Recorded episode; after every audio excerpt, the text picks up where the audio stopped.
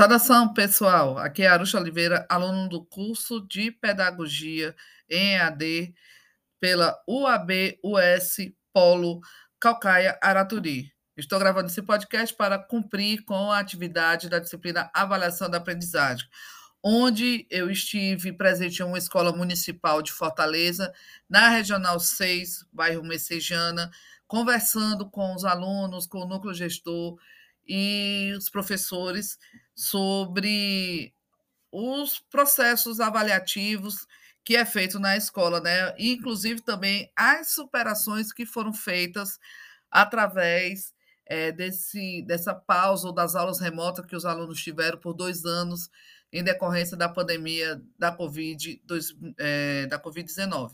Bem, Recentemente, os alunos passaram pelo processo de SPAES, né, que eles tiveram a avaliação em relação aos seus conhecimentos entre português e matemática, foram as disciplinas contempladas.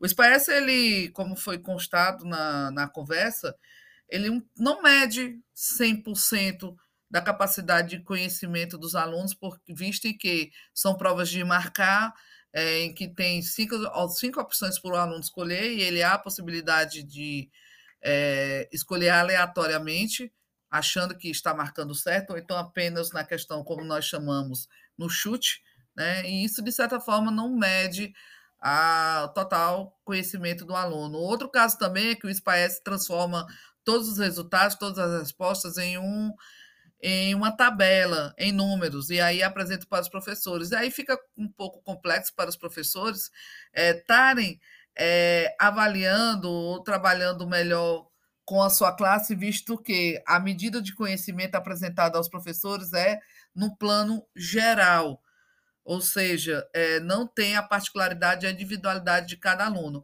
Mas a escola contorna isso, sim, com vários projetos, tem projetos de leitura, inclusive foi comemorado o Dia da Leitura, e também outros projetos é, externos, como Geografia com Café, que é um projeto fantástico que é feito lá na escola, e que trabalha o espaço externo com é, relação a textos e também com fotografias. Bem, gente, é isso. A escola está crescendo bem, né? É uma escola muito interessante de, se, de ter se visitado. E te, agradeço por estarem ouvindo aqui o nosso bate-papo. Até lá.